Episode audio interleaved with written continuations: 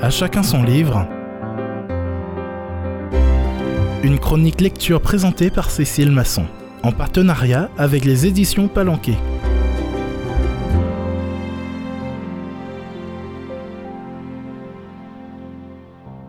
Amis auditeurs, bienvenue. Nous partons aujourd'hui en Amérique, à la fin du 19e siècle, sur les traces d'une femme exceptionnelle dont l'histoire est retracée dans un livre passionnant, Nelly Bly, Dans l'antre de la folie. Virginie Aulagnier et Carole Morel signent ici un roman graphique très réussi dans lequel se mêlent deux histoires. L'enquête, menée pendant dix jours au sein de l'hôpital psychiatrique de l'île de Blackwell, au large de New York, et la vie d'Elizabeth Jane Cochran, connue sous le pseudonyme de Nellie Bly, qui mène cette enquête d'un genre tout à fait nouveau. Vue d'aujourd'hui, on peut dire que Nellie Bly est la pionnière du journalisme d'investigation dit immersif. En effet, la jeune femme n'hésite pas à se faire passer elle-même pour folle afin d'être internée pour pouvoir mener son enquête de l'intérieur. Ce qu'elle y découvre dépasse toutes les rumeurs. Les femmes internées à l'asile de Blackwell sont loin d'être toutes des aliénées mentales. Elle y rencontre des femmes pauvres qui sont des bouches de trop à nourrir pour leur famille, des immigrés qui ne parlent pas un mot d'anglais, des victimes de maris jaloux qui cherchent à se venger.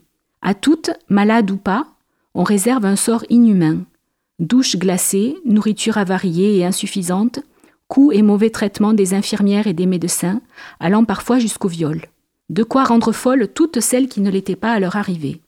Les révélations de Nelly Bly feront trembler l'institution et aboutiront à un procès retentissant, mais il faudra attendre plusieurs années pour que les choses changent vraiment. Comment Nelly Bly en est-elle arrivée à cet engagement? C'est le second objet de ce livre qui retrace sa vie en flashbacks successifs.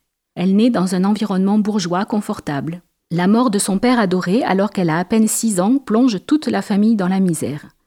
Elle découvre alors la difficile condition ouvrière et refuse de se résigner au rôle assigné aux femmes qui ne peuvent avoir d'existence sociale qu'en se mariant.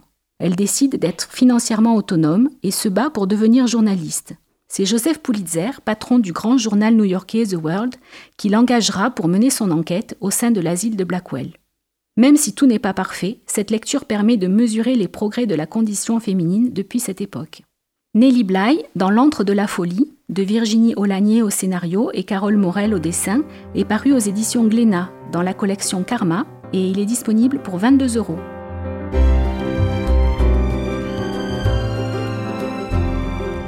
C'était À chacun son livre, une chronique lecture présentée par Cécile Masson en partenariat avec les éditions Palanquet.